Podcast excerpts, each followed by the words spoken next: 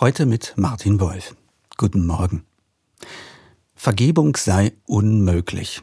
So hört man mitunter von Menschen aus der Ukraine. Das klingt irgendwie nachvollziehbar angesichts der grauenhaften Verbrechen, die russische Soldaten dort verübt haben und immer noch verüben.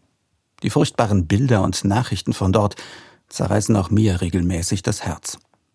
Sicher, da gibt es die Aufforderung Jesu in der Bibel, dem Feind zu vergeben – Sogar 70 mal 7 Mal sollen seine Anhängerinnen und Anhänger das tun.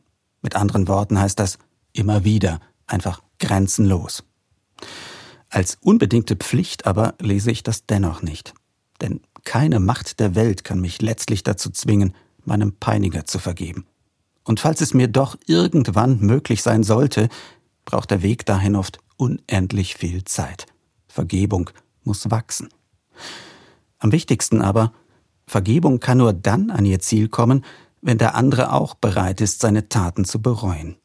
Davon aber ist auf russischer Seite bisher wenig zu sehen. Dass es dennoch möglich ist, davon erzählt die Geschichte zwischen Deutschland und Frankreich.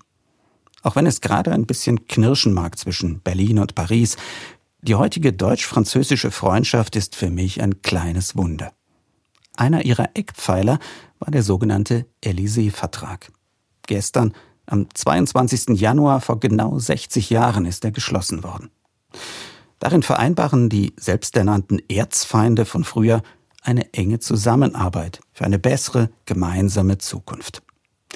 Möglich geworden war das aber, weil Französinnen und Franzosen bereit waren, uns Deutschen die Schandtaten zu vergeben, die deutsche Truppen in Frankreich angerichtet haben aber auch, weil Deutsche bereit waren, ihre Schuld einzugestehen und um Vergebung zu bitten.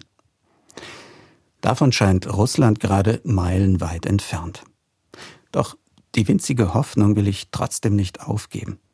Irgendwann wird dieser Irrsinn zu Ende sein. Und vielleicht ist es für die Menschen in der Ukraine ja eines fernen Tages sogar wieder möglich, vergeben zu können.